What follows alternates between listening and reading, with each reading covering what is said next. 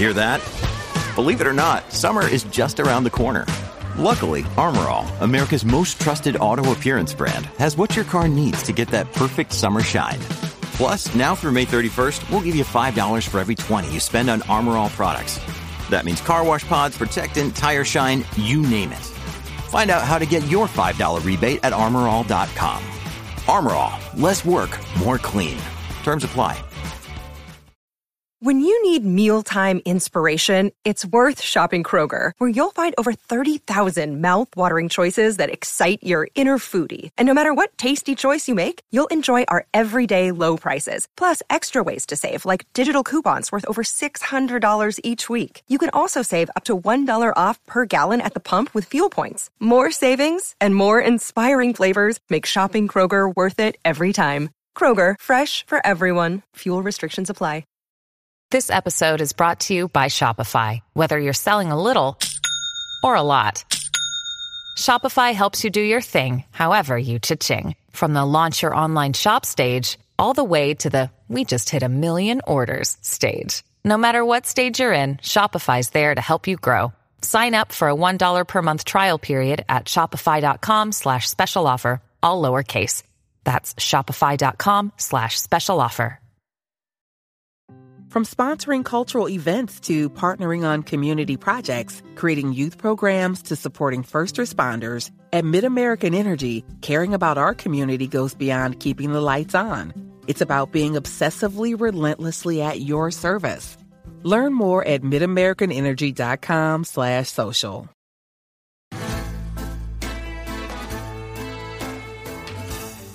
Placeres culpables. El programa de fuera de series que nos acerca a todas esas series que no nos atrevemos a reconocer que nos apasionan. Respaldados por Lorena Gil y Marichu Lazábal, ahora cuando te pregunten si ves una serie, ya puedes reconocer cuáles son tus placeres culpables.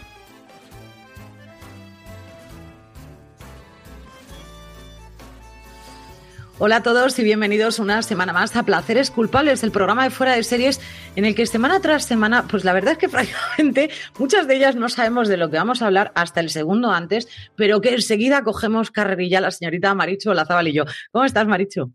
Pues muy bien, aquí un domingo más, o sea que hoy, hoy además hasta he madrugado. Me he levantado de la cama a las 11 de la mañana, pero he, he, he madrugado. He estado básicamente leyendo y mirando el móvil. ¿A, ¿A, qué hora, por curiosidad, te has, has nueve y media? Madrugadora. Hoy me despertó muy pronto. Yo me he ayer, levantado ayer estaba escojonando mi, ya, ayer estaba escojonando a mi padre, porque anteayer le digo, uy, he quedado mañana a la mañana a tomar un café con una amiga. Y me dice, ¿a qué hora? Digo, a las doce y media. que es la hora del café de toda la vida. La hora del desayuno.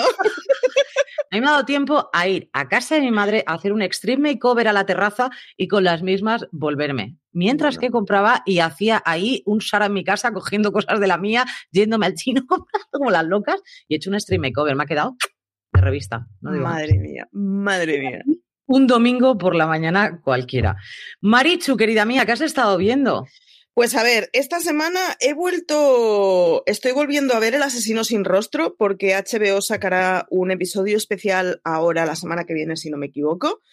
Pero me he visto Maricón Perdido, muy recomendable.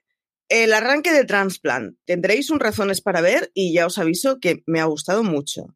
Eh, he arrancado con Katla, que es eh, esta serie que Netflix ha sacado intentando ser la heredera de Dark. Vi solo los tres primeros episodios, pero bastante bien. Me he pegado una maratón de The Good Doctor del copón de la baraja porque acababa la temporada esta semana y quería escribir una crítica y eso implicaba verme 14 episodios en 48 horas. Lo hice. Y me he visto la quinta. y estoy bien y no me ha pasado. Bien, Tengo que reconocer que el día que acabé de ver The Good Doctor no estaba tan bien, pero hoy ya estoy recuperada. Buah, tío. Vaya, es que además ¡Qué atragante! Series, las series médicas tienen un problema y es que tienen una componente de drama todas. Si ves un episodio no pasa nada, pero si ves 14 episodios, de repente te encuentra tu marido llorando en la habitación. ¿Por qué? Pues no sé por qué, porque llevo 14 episodios de Good Wife, o sea, de, de Good Doctor, básicamente. Y fue un poco lo que me pasó esta semana, que el primer día lo llevé bien, la primera tarde, el segundo día lo llevé bastante mal, Y la última mañana lo llevé terriblemente mal. O sea, era en plan, el mundo no merece la pena, eh, yo solo quiero que esto acabe. Oh Dios mío, oh Dios mío, porque ocurren tantas desgracias en el universo. Eh, bueno, pues esto para la siguiente ya lo sé. Y Marichu tiene que ver de Good Doctor un poquito escalado. Despacito. No sé si semana a semana, pero no 14 episodios de apiñón. Y me he visto la quinta temporada de Los Simpson porque me estoy utilizando Los Simpson como serie para, para irme a dormir. Y me he dado cuenta de que, por ejemplo, de la quinta había bastantes que o no había visto o no me acordaba de ellos. Así que, a ver, a ver, porque hay 200 temporadas, o sea que como siga con ella hasta el final, eh, igual mm, Placeres Culpables ha extinguido y yo sigo viendo Los Simpson a la noche, puede ser. Es posible. Yo, haces como yo en eso, el de elegir una serie que ya has visto, que por lo menos conoces bastante, y con esa serie es como si dijéramos que coges el run run que, te da ahí. Claro, lo quiero ver, pero no me hace falta. Exacto, el truco es, me está gustando lo que estoy viendo, pero no me está enganchando, porque si me engancho no me duermo.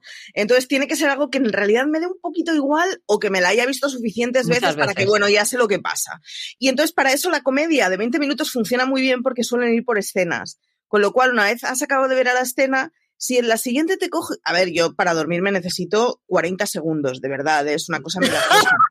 Entonces, o sea, llega el punto de acabar la escena, si la, siguiente, escena no le, no le presto mucha atención, para cuando esa escena se ha acabado yo ya me he dormido. Entonces, mm, para eso necesito, pues eso, comedia, cosas así que funcionen muy por escenas o que haya visto 40 veces, claro. O sea, esa es la otra. Yo, yo prefiero algo que ya he visto muchas veces y que no me van a sorprender. O algo que realmente, por ejemplo, los documentales me los pongo muy a menudo de animales. ¿Qué pasa? Que como me interese mucho el animal, estoy fastidiada, porque yo 40 segundos no tardan en dormirme. Entonces, como me interesa el momento animal, estoy, Dios, ¿y ahora aquí? No. Mira lo que ha hecho. Y cuando me los, los animales me enganchan demasiado y además me generan algo que es muy peligroso, que es, ¡Uy, mira lo que está pasando! Entonces está Marcos intentando dormir al lado y yo hablándole un pingüino. Y por lo que sea, no suele ser un comentario que le guste demasiado. No entiendo por qué. Así que animales están prohibidos a la noche. Yo, yo, los, yo los veo y además es que como me enganche, tengo ahí un problema. Yo también le digo a CJ, tú fíjate qué cosa la naturaleza y el otro a lo mejor está ahí ya. Y yo, fíjate, yo, pero lo has visto.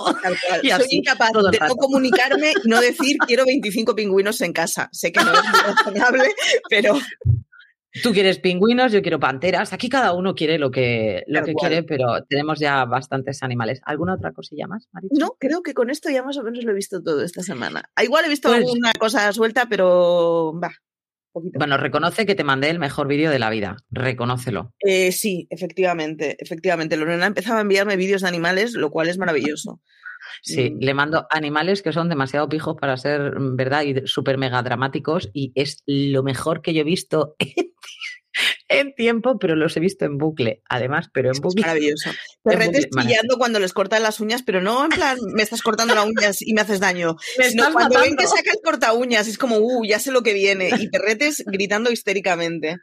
Eh, vamos a tener que hacer un filial solo de GIFs y vídeos de animales, os lo aviso. Por cierto, Netflix ha estrenado una serie de pingüinos que supongo que me acabaré de ver esta semana, sin duda. Hombre, no espero menos de ti, Marichu. A ver, cositas que yo he visto. Pues eh, yo estoy terminando Working Moms.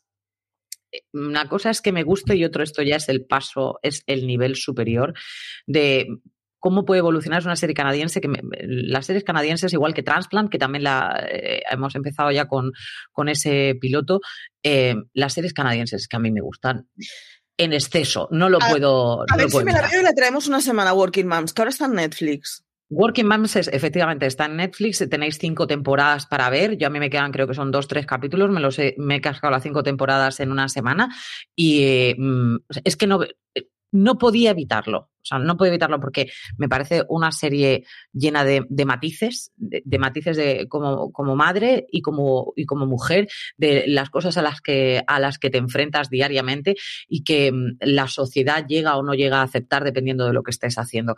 Y mm, eh, cómo la amistad entre las mujeres se hace cada vez más fuerte, incluso mujeres con las que no compartes ni siquiera los principios, pero te están entendiendo tan bien que es imposible que al final no congenies le aceptas lo que tú en la vida aceptarías con otras personas, pero porque te está comprendiendo ni más. ni menos. Entonces, me parece que está muy bien hecho, me parece que uno de los protagonistas, que es un chico, em, lo hace francamente bien, el personaje es un personaje así tontorrón y bobalicón, pero que es un primor de tío y que mm, se queda él con, la niña. Entonces, eh, ahí han jugado muy bien a quito a la madre, pongo al padre, vuelvo a quitar al padre, vuelvo a poner a la madre, así continuamente. Me gusta mucho más el padre que la madre. Aparte que el padre es un tío, Guaperas es muy parecido al de Parks and Recreation cuando salía mm, eh, el que ahora es tan famoso y que se puso cachas y que no era cachas. No me acuerdo. Eh, Brad, Pratt. No me acuerdo cómo se llama, pero, lo estoy viendo en, mi mente. El, papel que hacía en Parks and Recreation es ese rollo de, chico, así un poco balicón, que te puede sorprender muy mucho, además, y que es una cosa maravillosa.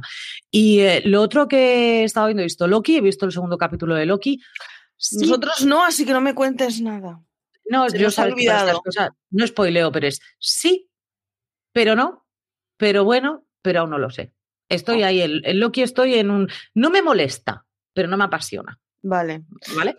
Y lo que sí que me ha gustado mucho y he sufrido mucho, y esto, bueno, sigo sufriendo mucho, es con I'm a Killer, eh, que lo tenéis también en Netflix. yo I'm a Killer la he visto, no la estoy ubicando en la cabeza, pero sé que la he visto. Son dos temporadas por el momento que, podemos encontrar en Netflix y nos cuenta la, historia de, presos en Estados Unidos, la historia de cómo llegan a, esa situación. Eh, como la mayor parte de ellos los han cogido dentro del estado de Texas, sabéis que está la pena de muerte, entonces muchos de ellos están en el corredor de la muerte y solamente con el primer capítulo dije, y hasta aquí Lorena, o sea, ya estás totalmente enganchada y viciada. Yo juraría que era esta, en, esta es la que asesinos confesos hablan de, lo que es Correcto. ¿no? Sí, sí, en esta había un par, o sea, porque hay algunos de pues no lo sé, habría que ver en el jurado, pero había un par de yo sé que es prejuzgar y que es erróneo, pero si me lo encontrara en la calle cambiaría de acera. yo, hay, un par que, que, tienen una forma de hablar, una forma de exponer, unos rasgos, un todo, que es como, guau, colega. O sea, muchos de ellos dan miedito, pero em, a mí lo que más, lo que más miedo me da es la, situación. el primer capítulo de Ama Killer, estamos hablando de un preso que em, entra en, para, de por vida, pero en ningún momento en el corredor de la muerte, pero hmm. ya sabes que tienes una sentencia de por vida, y él hace, o sea, mata a otra persona diferente, o sea, ya dentro de la cárcel, con el hecho de estar en el corredor de la muerte. Porque ya te explican clarísimamente que ese tío llevaba confinado en aislamiento más de 20 años. Esto lo en aislamiento. Pablo Ibar, yo no me acuerdo si es en la novela, en alguno de los documentales, no lo sé porque de Pablo Ibar consumo todo lo que me cruzo. Y hay en uno de ellos que comentaba precisamente que en el corredor de la muerte no se está mal. En el corredor de la muerte el problema es que te van a matar. Pero dentro de lo que cabe, eh, la mayoría de la gente que hay ya como ha aceptado su futuro y está en una situación de vamos a tener las cosas tranquilas. Pero que él, sin embargo, lo, había pasado mucho más, mucho peor en la cárcel porque él dice que hay, un ambiente de, violencia y de tensión que es muchísimo mayor que el que te encuentras en el corredor de la muerte. Y, él, claro, esto soy yo eh, dicho desde mi confortable cuarto, pero las declaraciones de Pablo Ibar te conseguías explicar con dos o tres palabras que era decir, hostias, que realmente tiene que ser muy, muy, muy jodido estar en una cárcel americana en una cosa así. Luego, además, con todo el sistema penitenciario que hay en Estados Unidos, en donde las cárceles están privatizadas, funcionan como empresas en donde en lugar de llevar a coser balones a Tailandia, los meto a los presos. Entonces, hay un montón de cosillas extrañas que yo no sé si el sistema penitenciario aquí es igual, porque no hemos visto eh, tantos documentales como en el estadounidense. Pero en el estadounidense es. Me da ninguna envidia, ¿eh? Yo lo que me dejó muy en shock fue el hecho de ya no solamente que estuvieras en la cárcel, sino es que este tío en concreto estaba metido en aislamiento. En aislamiento es, es que no ves la luz del sol, como aquel que dice. Entonces, 20 años metido en aislamiento porque además es que no salía, por más que hiciera cosas, es que no salía y no salía, no salía.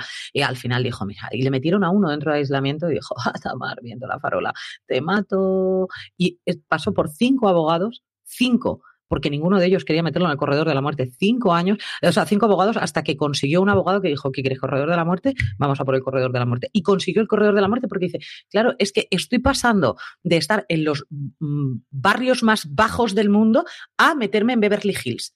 Así de claro, porque el corredor de la muerte es, vamos, tienen de todo. Absolutamente de todo. como cuñada y agarrándome fuertemente a la barra del bar pero las, o sea, la descripción de aislamiento que suelen dar de las cárceles estadounidenses a mí me parece muy parecido a una tortura, honestamente. Es exactamente. Lo tendrá que decir un psiquiatra, pero vamos, me parece una tortura, honestamente. Es una, es una muerte en vida. Es una muerte en vida. Que es que tú decidas, prefiero que en algún momento alguien me mate porque yo así no puedo, es que no puedo estar más tiempo así, me parece una cosa ya a, a unos niveles que pasa, pues que al final una se empieza a tragar episodios como si no hubiera un mañana, a ver si hay otro desquiciado de este calibre, pero y los hay. Sí, hay, yo, y es que cuando has dicho la serie, me ha venido la cara de uno de los que están, que, que, que claro, además el tío reconocía que él había cometido el delito y que era con una frialdad, con un tono que... Hostia. Sí, sí no me gustaría tenerlo de vecino en la prisión, ¿eh? El primero que yo digo, los mató y además dice, y a este último que mata para poder entrar en el corredor de la muerte, lo he matado y además lo he matado con toda la intención del mundo, con todas las ganas del mundo, porque necesito salir de aquí. Dice, pero bueno, ¿qué mata a un pederasta? Que, pero de ese rollo, dices.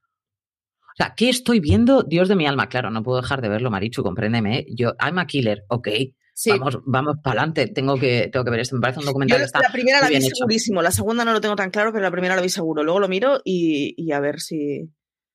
Muy bien, pues ahí tenemos lo que hemos visto esta semana. Y ahora vamos a esas cosillas, a esas noticias que tenemos de esta semana. Eh, Marichu y yo hablábamos antes de, comenzar el, programa y es que han salido ahora Yada Pinkett, la mujer de, de Will Smith, y ha salido en redes sociales leyendo un poema que, porque tanto poemas como canciones, Tupac le escribió a la señorita ya Pinkett en su momento, cuando eran, cuando eran novios, somos novios y este tipo de cosas. Y claro, ¿qué es lo mejor que puedes hacer, Yada, hija? Ponerlo en redes sociales, ¿eh? porque era el cumpleaños de Tupac y cumplía 50 tacos. Tu marido cuando lo cumplió se tiró un avión, nadó con tiburones, hizo no sé qué, pero ahí a lo mejor ya no era tan interesante. Mucho mejor leer el poema de Tupac muerto. No sé, Yada. Yo me debato. No sé, Yada. A ver, yo me debato. Em, la, Marichu, enamorada de la vida, piensa que igual es una cosa que la tienen hablada con Will Smith, que sabe que no le va a molestar, que... Pues y hay una parte... Hay una parte de cuando compras a una persona, le compras a ella su mochilita. Por otro lado, pero ¿hasta qué punto la mochila tiene que ser pública? Claro. Ahí voy. Por otro lado, a mí no deja de parecerme un exhibicionismo una historia de esas. No lo sé, me debato, ¿eh? Es, una cosa que no. Yo lo veo faltita de respeto. Yo. Yo no sé si faltita de respeto o faltita de pudor. A mí la, la parte que me chirría más es la de la faltita de pudor. Pero. Pero claro, no lo sé. Igual me veis el mes que viene en la portada de Lola mm, hablando de, de mis intimidades. No lo sé, depende de cuánto me paguen. Marichu, si nos vamos a hacer una piscina donde quepa mi casa entera, a mí me parece bien. Y Yo siempre lo digo, mi, precio, mi, precio, moral es una piscina. Ese es mi precio moral, una piscina. O sea, yo siempre lo digo. Y tenemos por encima, Por encima de una piscina solo hay dos piscinas, yo lo aviso. O sea, una privatizada y una exterior. Y hasta ahí todo por lo que yo puedo ser comprada. Solo por la piscina. esto está muy bien, Marichu. Bueno es saber tu precio. Bueno es saberlo, yo aviso. Soy un Pokémon de agua. soy un Pokémon de agua. Los que también eh, han salido. Estamos hablando todo de amores pasados en este caso, ¿no? Porque ya Pinkett pues, estuvo con Tupac y Angelina Jolie pues, estuvo con el que es muy conocido por la serie Elementary, pero que a este señor lo conocemos hace muchísimo tiempo porque empezó haciendo cine hace ya bastante. Yo juraría que una de sus primeras películas, que fue con Angelina, que se llamaba Hackers, creo recordar, y la verdad es que la película estaba bastante entretenida, todo hay que decirlo. Era un chiquito que era bastante más majo antes que ahora, que nos, tiene una cara un poco particular, ¿no? Eh, Yo luego lo he ido viendo en un montón de cosas. Eh, a mí es que me encanta cómo trabaja.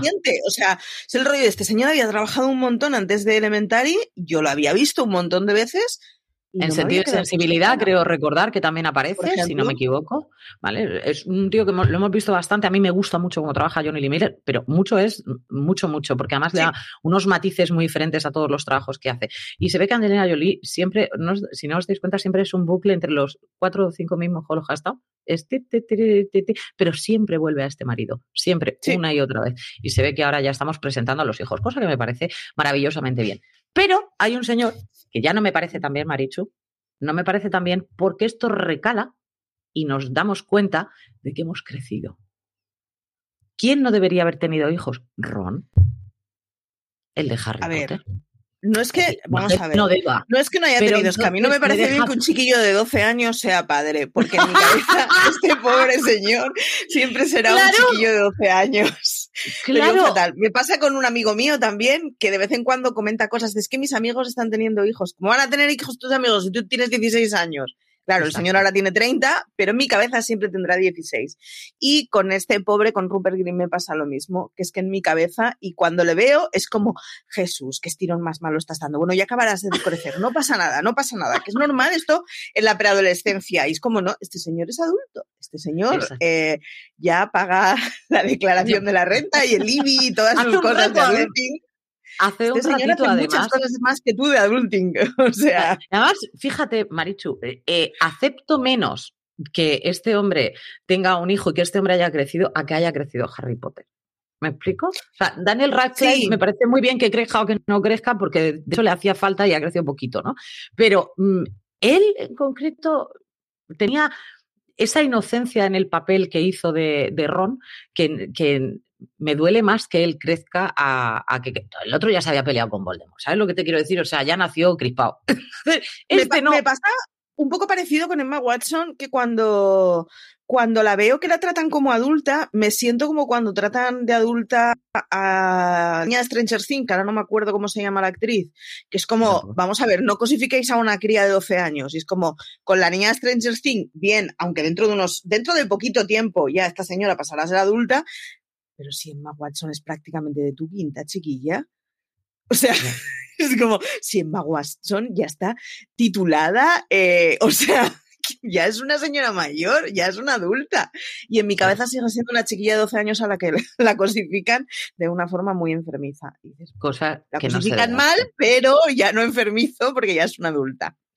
La que sí que es adulta y que además eh, ha pasado las de Caín, porque esta muchacha ha pasado las de Caín y las de Abel, la hemos visto en series, la hemos visto en películas. Cada vez que cuenta algo es para. Sí. Oh, se te encoge el corazón, ¿no? Pero por fin, eh, poquito a poco está pues saliendo un poco del cascarón, como aquel que dice, intentando revelar lo que realmente ella quiere decir al mundo. Y en este caso es que Demi Lovato eh, por fin ha conseguido decir que es no binaria, cosa que me parece maravillosa y que poco a poco se vaya reestructurando la cabeza porque mm, ha pasado pues eso. Es que cuando pasas tantos traumas desde que eres tan pequeño es una cosa que luego la pagas de adulto sin ningún género de duda, ¿no? Y entonces el, saber exactamente cómo eres, lo que eres y hacia dónde quieres dirigirte no es fácil en el caso de estas personas que son personajes públicos desde que tienen nada, babilla, como aquel que dice, es todavía muchísimo más difícil, ¿no? Entonces a mí me parece muy bien. Sí.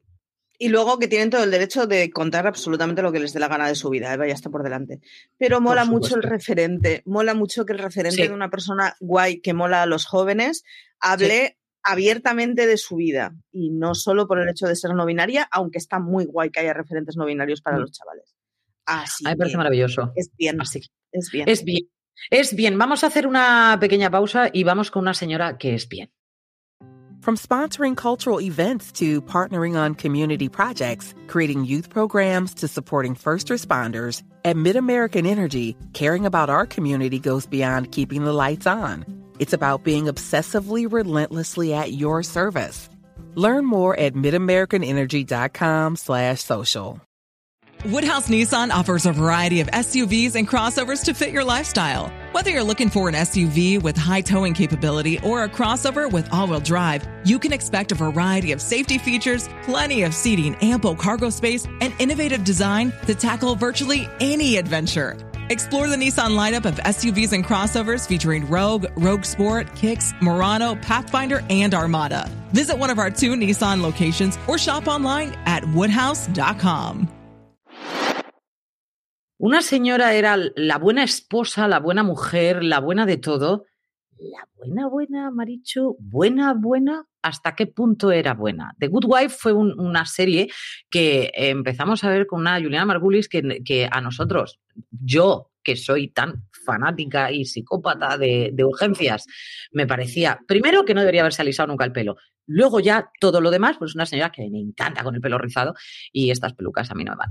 Pero The Good Wife fue una serie que marcó también un, poco un patrón de comportamiento a partir de ahí con el, con el resto de las series de abogados que nos íbamos a encontrar. Y tenemos muchas series de abogados como referentes, pero no teníamos a una en la que la abogada, en este caso la abogada principal, marcara tanto el, peso. Yo no recuerdo una así desde que había visto. Um, a Marley Matlin hacer la serie en la que ella era abogada y sordomuda, que ya ahí tenía como el, el copetín, ¿no? Pero estamos hablando de una serie, una mujer en la que ve su vida totalmente dada la vuelta y eh, una mujer que tenía su, su, vida en la trastienda y que de repente se tiene que poner delante de los focos humillada absoluta y totalmente por culpa de un marido en el que pues ha hecho lo que no tendría en este caso que, por lo menos no tendría que haberlo pillado, que es el caso de pues acostarse con, yo juraría que era con, una prostituta, ¿no? Si no, si no me equivoco, Marichu, o estoy yo ya que pues se me si va quieres que te diga la verdad no me acuerdo, pero le pega. Yo creo que sí y que a partir de ahí sale el escandalazo porque él es el, el, asist, el DA del, de, era, ¿dónde estaban ellos? ¿En Nueva York? ¿En Boston? En Fiscalía de Nueva York, yo creo que era. La, la, de Nueva York. Y claro, esta señora se tiene que enfrentar ahí muy comedida, un rollo Hillary Clinton de la manica del, del marido y ustedes aquí que me peguen las bofetadas que quieran, porque te vas a quedar con él. Sí, sí, sí, sí, sí. ¿Lo vas a aceptar? Ajá. Y tiene, luego, no, tiene, tiene, muchas cosas chulas y es que además eh, Peter, Peter Florrick, el marido, es Chris Noth, al que le hemos visto en Sexo Nueva York, quiero decir, es de estos actores que ya... ¿Qué quieres? Que tienen la percha, no, y que tienen la percha hecha y que están muy acostumbrados a hacer de macho alfa. Claro. Y nosotros estamos acostumbrados a que esta situación la vemos como qué malo es el que le ha puesto los cuernos a la pobrecita. Y esta serie no es de la pobrecita. No, no, no, no. Esta serie es de una señora que de golpe se da cuenta de que su marido le está tomando el pelo fuertemente y dice así, pues mira, que te den con queso bonito, que yo dejé de ejercer mi profesión por ser la mujer de una persona con ínfulas de politiqueo y hasta aquí llegó la riada. A los niños me los quedo yo, el trabajo me lo busco yo, me gano yo mi dinero y que te den muchas sopas con ondas y que te lo agradezca tu madre. Y es una, o sea, es una premisa muy chula, porque es una premisa de en una mujer que en esa misma circunstancia estamos acostumbradas a verlas como pobrecitas, que diga, mira, no, ya, hasta aquí, me has tomado el pelo, pero no más, una y no más. Y está muy bien, porque es una señora que, a la que vas viendo como después de decir eso se da cuenta que es una señora que hace 15 años que no ejerce su profesión, porque dejó el trabajo por ser la señora D y una ama de casa y una señora bien y una señora con un estatus social y con una apariencia social que implica no trabajar e ir al campo de golf y tiene que aprender o reaprender a ser una señora fuerte y está muy guay el proceso porque no parte de un personaje perfecto. Te da mucha sensación de siempre hay esperanza. A mí lo que me gusta de, de Alicia Florrier, a ver, me gusta y me disgusta las dos cosas, ¿eh? porque yo tengo un problema con las mosquitas muertas, grande. A mí me gusta la gente que habla claramente y no todo el rato que parezca geisha. Yo con eso no lo siento, pero va en contra de, de, toda mi religión. La parte buena que tenía era el hecho de que tú realmente los pensamientos de Alicia Flores los conocías. Si no los sí. llegas a conocer, directamente sí. ese personaje te cae fatal porque habrías pensado, porque es una mensica que sí. todo el rato va con la cabecita así para luego darte dos leñazos. Entonces, lo bueno es que sabes la estrategia de Alicia, sabes hacia dónde quiere llegar Alicia, sabes que, que, es buena persona, que es una de las cosas yo creo que fundamentales, ¿no? Y creo que es una tía que se enfrenta al hecho de, ¿me dejo pisar O ya no es que yo te vaya a pisotear a ti si no tengo ninguna intención. Lo que quiero es que o sea, esto desaparezca de mi vida y yo pueda continuar. Y me estoy dando cuenta de que es que tengo que empezar a pagar las facturas, tengo que empezar a hacer todo esto. Y pero yo, te, no, chaval, tú te vas ahora encima de la cárcel. Y ahora vas, o sea, es decir, ella se tiene que enfrentar a un, a un mogollón de penurias. Y otra de las cosas que luego nos damos cuenta es que luego ella vuelve otra vez con este personaje que te puede caer mejor, te puede caer peor, pero al fin y al cabo es una persona de la que ha estado enamorada durante muchísimo tiempo. Pero vuelve con unas reglas de juego distintas, eh, ojo. Maravillosas, obviamente. A mí me parece fenomenal. Sí, sí. Pero vuelve, pero vuelve pero vuelve a caer y vuelve a acostarse con él y vuelve tal, es decir, que vuelve a hacer mm, lo que en principio en su cabeza, es decir, es que es tan humano, lo que juró y perjuró que nunca volvería a hacer. Me gusta mucho el personaje de Will Garner. Em, fue un personaje que nos robaron antes de tiempo, pero... A mí me caía mal, que lo sepas.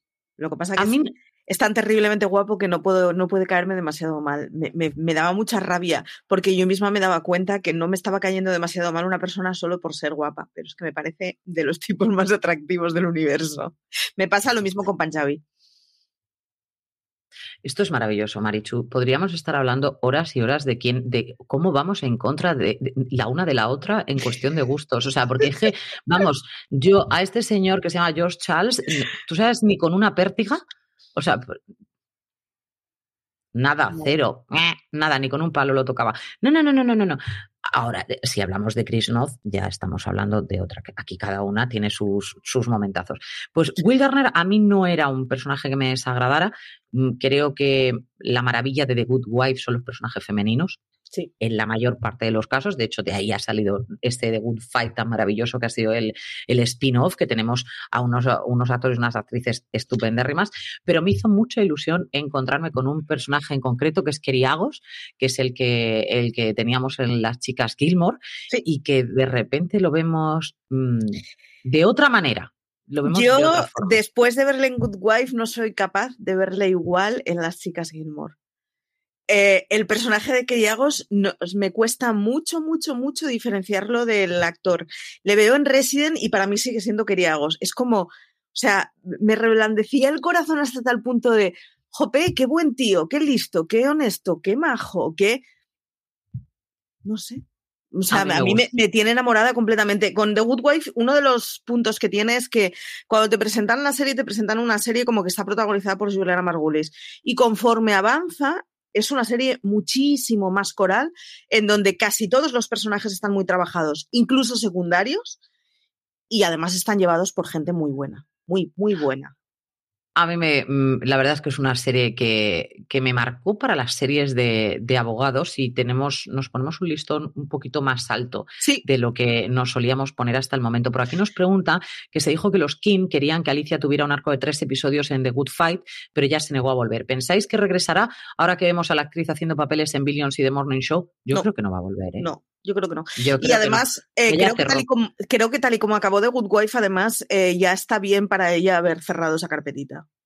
Entonces, Lo no que tenemos que, que, que, admitir es, nos, nos dolió, entre comillas, cómo queda el personaje de Panjabi, el de Kalinda Sharma, porque esa mujer, eh, ves, ahí sí que coincidimos en mujeres, sí que no. Eh, porque la amábamos con la fuerza de los mares, pero lo que nos dejó a todos que no sabíamos por dónde tirar es ese final, Marichu. Marichu, háblame del final de The Good Wife. Si, es, si en tu cabeza crees que ha habido un final. No. En el mío no. Y con The Good Wife además me pasa que no solo no ha habido un final, sino que para mí The Good Wife tiene unas tres, cuatro temporadas. Todo, todo lo que está por encima de ahí lo intento obviar bastante.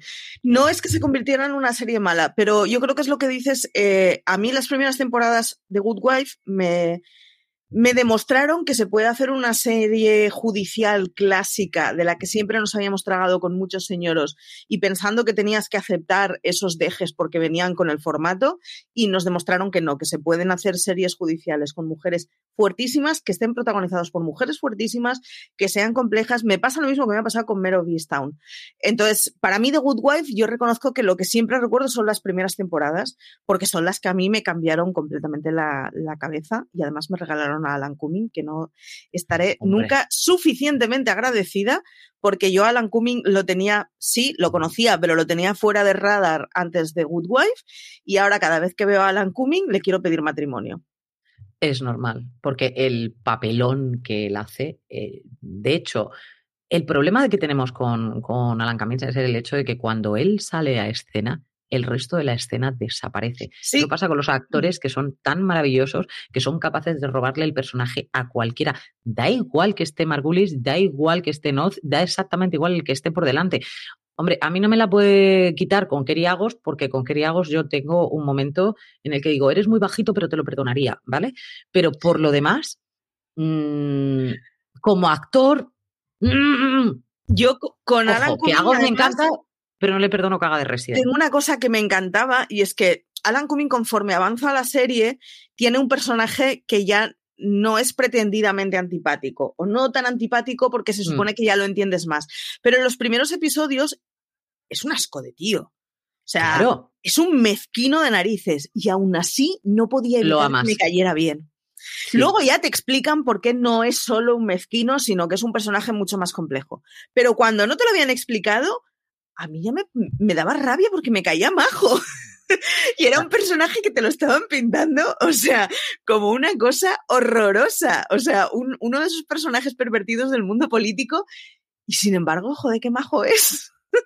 Y yo destacaría de todo lo que hemos visto de, de él, mm, ya sé que no es su hija, yo ya lo sé, lo tengo claro, no es su hija de nacimiento, pero se le pegó algo, no sé. pero, la que hace, pero la que hace de su hija en The Good Fight lo clava, en The Good Wife lo clavó en su momento. O sea, es una cosa maravillosa, es un personaje en el que mm, es como de tal palo, tal astilla, pero la versión femenina mucho más... Con, mucho más eh, intriga y con, mucho más matices, porque es una tía, sabes, que le va a dar la vuelta a la tortilla, ¿vale? O sea, entonces tiene que hacerlo de una manera todavía más rebuscada. A mí me parece maravillosa pero absoluta y totalmente. The Good Wife ha sido una serie que nos ha dejado con muy mal sabor de boca por ese final que tuvo, en el que todos pensamos que iba a haber un siguiente capítulo. Marichu, por favor. Sí. yo lo busqué. Lo que pasa que yo reconozco que no me sabe mal, porque The Good Wife nos regaló una cosa muy buena que es The Good Fight. Y digo que es una cosa muy buena sin haberla visto, que conste. Me pero lo es. Digo, pero eh, es una de esas series que no pude empezar a ver en su momento y luego siempre me va mal porque son varias temporadas, pero en algún momento atacaré con ella. Porque está protagonizada por una diosa. Exacto. Mm, esta señora no puede ser calificada de otra forma, que es Christine Baranski. Christine Baranski, a la que además en el mismo momento en el que estaba en The Good Wife, hacía de madre de... Mm, de, de Sheldon. No, de Sheldon no. De mm, no, del otro, de. De, de no, de Rag no, del otro. es que no me está el nombre. sí, pero dame, dame un, de Padale, ¿Es? No, no. Bueno, yo lo busco. Bueno, es igual, ya sabéis, el que no es ninguno de esos tres. Jope, qué rabia, el compañero de piso de Sheldon. Puede ser que no me acuerde el nombre. Bueno, el caso es que no está. No me acuerdo tampoco yo. Y la de madre de ese señor con un papelón divertidísimo. O sea, una cosa lo Galecki, Galecki, yo, Padalecki, Galecki, Padalecki, Una cosa muy loca y muy salida de madre, divertidísima. Hay una imagen de ella borracha con Sheldon cantando un karaoke que yo creo que es lo más maravilloso que he visto en el mundo de la comedia y eso que veo The Big Bang y estoy enganchada de Big Bang y cuando me la puse por la tele la sigo viendo, pero no creo que sea una de las mejores cinco comedias de los últimos años. Y sin embargo, cada vez que veo esa escena es que no puedo dejar de rescojonarme. Y es que Christine Baranski hacía un papel, además hacía un papel muy chulo en The Good Wife, que lo evolucionaban muy bien por el tipo de relación que le ponían, era muy divertido. Era una señora que está en esa franja de edad en que eh, le toca ser bastante arrinconada de la sociedad en casi todo, porque estaba ya en unos años en los que la sociedad te dice que ya estás vieja, decrépita y para retirarte, y Baranski decía que por aquí. Era, o sea, hermosísima. elegante, muy fuerte, segura de sí misma, ligona, eh, vacilona, lo tenía todo. Aparte de que es un coco, lo tenía absolutamente todo. Es Diane Lockhart y gracias a ella ahora tenéis, yo espero tenerla pronto, The Good Fight, que no conozco a nadie que se haya puesto a ver The Good Fight y me haya dicho... "Eh". From sponsoring cultural events to partnering on community projects, creating youth programs to supporting first responders, at MidAmerican Energy, caring about our community goes beyond keeping the lights on. It's about being obsessively relentlessly at your service. Learn more at midamericanenergy.com slash social. y por cierto, hay que recordar que en este The Good Wife eh, teníamos a un maravilloso Michael J. Fox que también hacía un papelón, Papelón. impresionante, pero impresionante, impresionante, que a mí me gustó muchísimo. Y el marido de Diane Lockhart, del cual estoy enamorada, yo no recuerdo desde qué edad tenía yo. Entonces, Sí. me da igual en lo que salga este hombre, porque a mí me parece que todo lo va a hacer siempre muy bien. Isaac ¿Tú eres- Grenier, que era el señor que hacía de, ma- de- de matrimonialista, que es uno de los personajes más irónicos que he visto en años. O sea, me, ya ahora me dedico de vez en cuando a ver, o sea, cada vez que le veo en una serie lo busco en IMDB en plan, ¿qué otras cosas has hecho para cosas en donde te pueda localizar? Porque es un tío, es un actorazo del copón, hacía un papel secundario y sin embargo hacía un papel fantástico. Y la última, que no me acuerdo, es la periloj, la perilo, ah, Pelirroja. gracias, que estábamos acostumbrados a ver, madre mía, ¿cómo La veíamos. Carrie la veíamos- Preston, a la que veíamos en, eh, no me saldrá el nombre de la serie, y es una de las mejores procedimentales, si no la mejor que existe en el universo. Person of Interest, ya, no me salía el nombre. Por cierto, necesito que Person of Interest llegue a alguna plataforma. Y hasta Y aquí. así. Como, como veis, uno de los mejores argumentos para ver The Good Wife es que no tiene actor malo. Es correcto.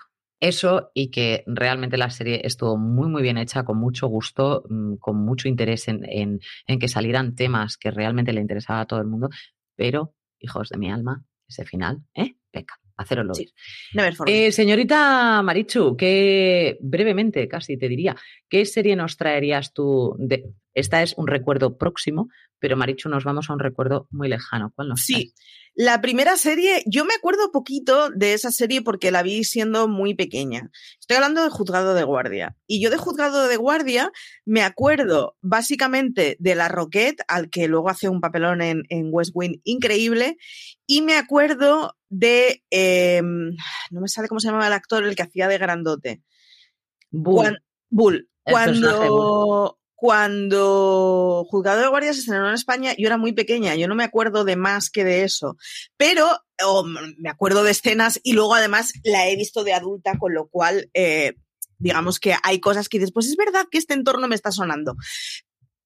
Mm, Mi padre dice que es la primera comedia a la que yo me enganché terriblemente y que me descojonaba de pequeña. Pero es que yo era muy pequeña cuando se estrenó Juzgado de Guardia en España. O sea, yo ya era una yonki de las series cuando aún no entendía el concepto de serie. Me encanta y- porque Marichu no se engancha a la abeja maya. No. No, no, no, no, no. Yo, guardia. Juzgado Claro. de Guardia se ve que era, pero que era un enganche terrible que me descojonaba con la Roquette y de hecho es uno de esos personajes que yo recuerdo con más cariño de cuando era pequeña. Juzgado de Guardia era efectivamente una comedia que trataba de un juzgado de guardia con un juez joven, era un juez además que era pues eh, Mago. Sí, pero, pero daba como buen rollo, era como enrollado, era jovencito, era simpático. Tenía el rollo este de un juez que no tiene la pinta de juez. Y entonces alrededor de él había un montón de fauna que son los trabajadores de la noche, que en estos servicios los trabajadores de la noche montan sus propias reglas y consiguen mundos muy Paralelos. muy complejos, muy paralelos y en muchos casos muy divertidos. Y luego, claro, la ristra de clientela que te llega en un juzgado de guardia a la noche en Nueva York. Entonces, claro, todo eran casos que desde la España de los 80 y algo eh, nos sonaban a marciano.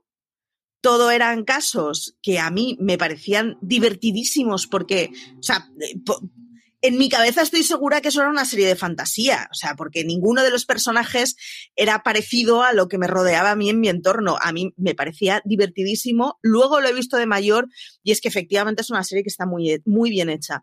Es una serie que posiblemente está superada por los años porque tiene un tipo de humor no es infantil, pero, pero sí que es como muy bien intencionado. Pero bueno, claro, porque eran los años que eran y eran los momentos de comedia que eran, pero sin embargo sigue funcionando muy bien, sigue siendo divertida, sigue teniendo unas relaciones laborales que son muy divertidas y aunque el tipo de humor puede ser que se nos haya quedado como muy bondadoso, eh, ha aguantado muy bien. Eh, no tiene no tiene bromas que ahora resulten tan, tan carcas fuera de las cuatro o cinco esperables. A mí, yo he jugado guardia, así que la he visto, la vi entera, o sea, no tuve, no tuve piedad. Recuerdo bastante los personajes, todos y cada uno de ellos tenían un tocado, es decir, no, no, no, podíamos dejar a uno que no fuera un poquito particular, desde las abogadas que había, hasta la Roquette que lo teníamos en la fiscalía, hasta el que estaba, pues eso, de guardia de seguridad, hasta la que estaba de guardia de seguridad, hasta el que tenía el kiosco. Es decir, teníamos ahí un, un mundo eh, que solamente era para ellos. Es, es, como, era como una cápsula en la que estaban ellos metidos y ese juzgado hacían de su capa un sallo. Y al juez, que era una de las cosas que a mí sí que me gustaba, era el hecho de que era un tío, pues eso, chisposito, graciosito, que hacía magia en, delante del, del, cliente sin ningún tipo de, de, problema, delante del criminal, que le daba exactamente igual, se la traía al pairo, pero sí que es cierto que cuando la situación tomaba un cariz duro, sí. Mmm, él cambiaba totalmente el rictus y empezaba una, una, serie totalmente diferente. A mí eso es lo que me gustaba de Juzgado es. Estaba muy guay porque daba la imagen de que se puede tener un cargo de responsabilidad, pero no por eso ser un amargado. Exactamente. Entonces, y además, era muy joven también para estar amargado, sí. ¿eh? Era muy joven. O sea, la, la Roquette era joven, pero no tanto. Entonces, claro, la Rocket, que luego lo vimos en Boston Legal también haciendo de abogado y que lo hacía francamente bien, eh, seguía un poco ese, ese prisma, es decir, es que yo ya tengo unos, unos, años más que tú, chaval, y no es para tomarse las cosas así, es para tomárselas de otra manera, ¿no? Entonces él está mm, más frustrado por el hecho de que le tocaba el juzgado de guardia que otra cosa, entonces no, no lo percibía de la misma manera que este, que era como, me han puesto aquí, es mi primer juzgado, me lo voy a pasar pipa, estoy de noche, bueno, me da igual, acaba de salir como aquel que dice de, de sacarse las oposiciones y del mientras que la Roquette ya llevaba unos cuantos tiritos hechos y era como, pero que me estás contando, chaval, o sea, no ves que esto no puede ser así. Entonces, tenía un, un toque especialmente divertido. Mi juego de guardia me gustaba muy mucho, Marichu. Sí, sí, sí. sí. Ojalá eh, reposición de juzgado de guardia o tenerla en alguna plataforma. Yo Totalmente me la vi hace mil años, no recuerdo cómo la localicé porque no estaba en DVD. O sea, yo recuerdo, pues, pues el mismo circo que monté con Colegio Mayor en su día para volver a abrirla de adulta, lo monté con juzgado de guardia. Y hay bastantes de estas que vi cuando era pequeña que en el momento en que yo descubrí que, espera, espera, espera, se pueden ver series fuera de la televisión y fuera de lo que la tele te está emitiendo, me volví un poquito loca. Normal, lo, lógico y lo normal. La que sí que podéis encontrar, y yo juraría que la podéis encontrar en Netflix, es la serie que yo os traigo esta semana, que es Breakout Kings. Eh, es una serie como alfas, en este sentido, en el sentido de que me la han cancelado muy pronto y yo quiero llamar a la cadena y que vuelva. Ese tipo de cosas que me dejaron con el corazón así un poco ahí. Y es que Breakout Kings eh, pasan muchas cosas en muy poco tiempo, cosa que a mí me gustó especialmente. Se fueron cargando personajes como si no hubiera un mañana y, y te lo hacían todo de una manera muy personal. Breakout Kings va de... Es que, claro, he visto a Killer y, claro, tengo que seguir el, el ritmo de la noche. Eh, Estamos hablando de un, de un Marshall y de un detective que montan una, una especie de, eh, de, ay, ¿cómo te lo diría yo? de grupo especializado para capturar fugitivos, ¿vale? Entonces, para capturar esos fugitivos lo que hacen es, el Marshall, por cierto, le han quitado la placa, o sea que Marshall en ese momento no es, no tiene el poder de serlo. Marshall, pero eh, poquito. Marshall, pero muy poquito. Y, pero ¿qué pasa? Que es un tío que ha trabajado tantísimo con, con presidiarios que eh, lo buscan a él para que le diga cuáles son los presos con los que él tiene mayor confianza que puedan ayudarle a capturar a otros presos que se escapan de las prisiones, que por cierto, con una facilidad, o sea, muy difícil, pero como lo ves y dices, pues pues no mala idea, ¿sabes? O sea, tienes todo a la vez.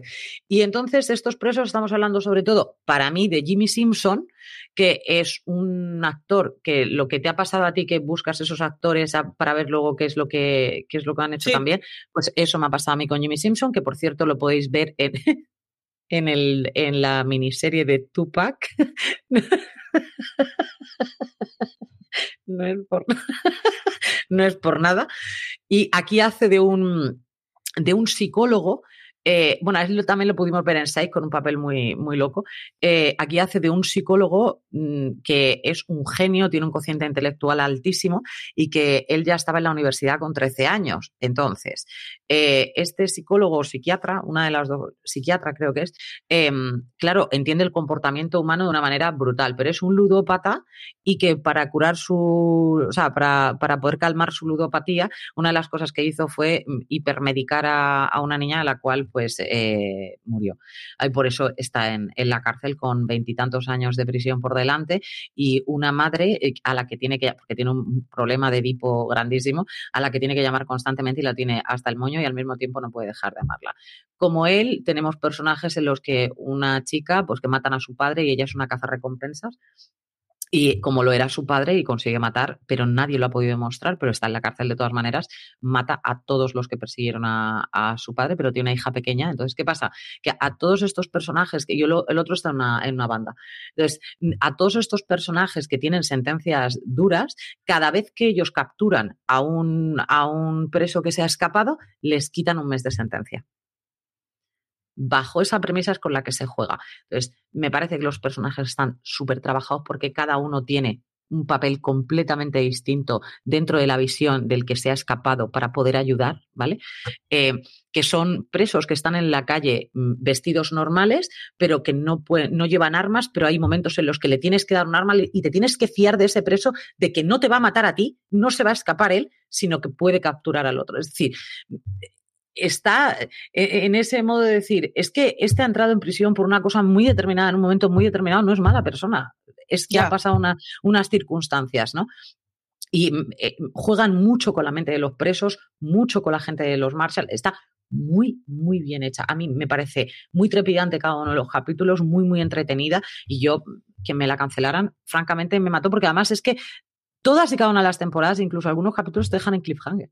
O sea, ya lo pasas. Entonces, claro, que me la dejaran en una segunda temporada. ¿Me la habré visto, Marichu? ¿Seis veces? Probablemente. De todos modos, eh, es que mola mucho eh, cuando, cuando tenemos series que encajan con la pieza en la que dices, es que me la sé de memoria y quiero seguir. Exacto. Esas son las series que una se pone para dormir, ¿vale? Pero quiero que sepáis que muchas veces me sigo quedando despierta porque me pareció un piloto fantástico, me parece que aunque luego vuelven a cambiar personajes, me sigue gustando, es decir, mm, es que está muy bien, es que da igual que quiten, maten, hagan, me sigue gustando la serie, porque con los que lo sustituyen no pierde la serie. No pierde la serie porque está claro quiénes son los cabezas de cartel de la serie y se nota un montón, pero es una serie súper, súper coral. Entonces, te quitan una pieza, pero te la sustituyen por otra que te puede hacer el mismo, casi el mismo papel. Entonces está muy bien. Muy recomendable Breakout Kings. Lorena hablaba, eh, me ha pasado una cosa y es que la he buscado en Netflix para ver si estaba en el catálogo. Ahora mismo no está en el catálogo de Netflix España, o por lo menos no la he encontrado. Pero cuando he abierto el catálogo me ha aparecido Line of Duty, así que os recuerdo que la quinta temporada ya la tenéis en Netflix. Pero lleva tiempo Line of Duty ahí en, la quinta la pusieron la Ah, la quinta. Sí, sí, sí, la quinta la han puesto hace una o dos semanas nomás.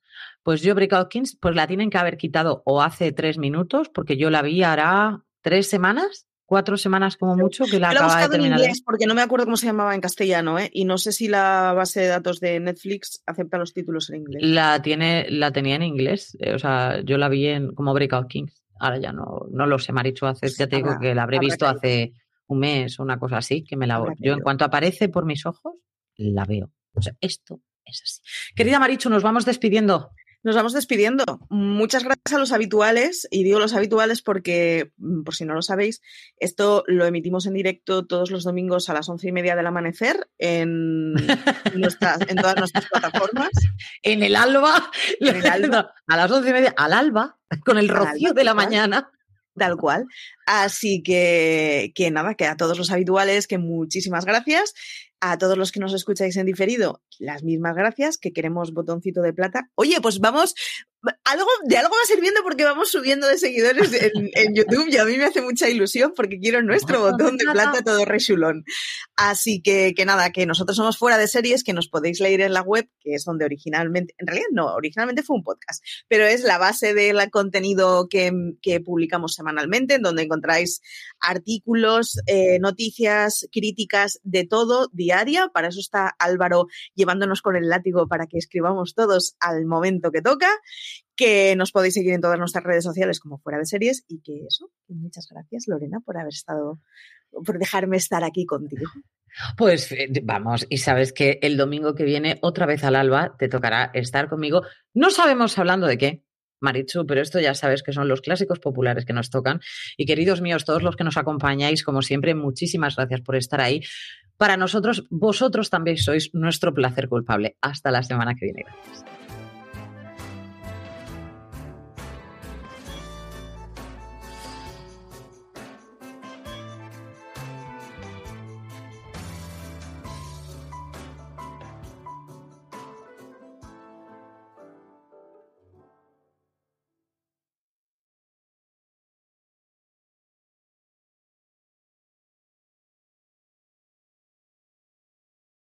Woodhouse Nissan offers a variety of SUVs and crossovers to fit your lifestyle. Whether you're looking for an SUV with high towing capability or a crossover with all wheel drive, you can expect a variety of safety features, plenty of seating, ample cargo space, and innovative design to tackle virtually any adventure.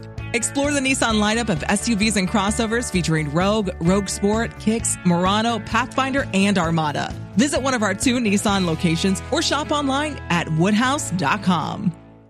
This holiday, whether you're making a Baker's Simple Truth turkey for 40 or a Murray's Baked Brie for 2, Baker's has fast, fresh delivery and free pickup, so you can make holiday meals that bring you all together to create memories that last. Baker's, fresh for everyone. Free pickup on orders of $35 or more. Restrictions may apply. Choose from a great selection of digital coupons and use them up to five times in one transaction. Check our app for details. Baker's, fresh for everyone.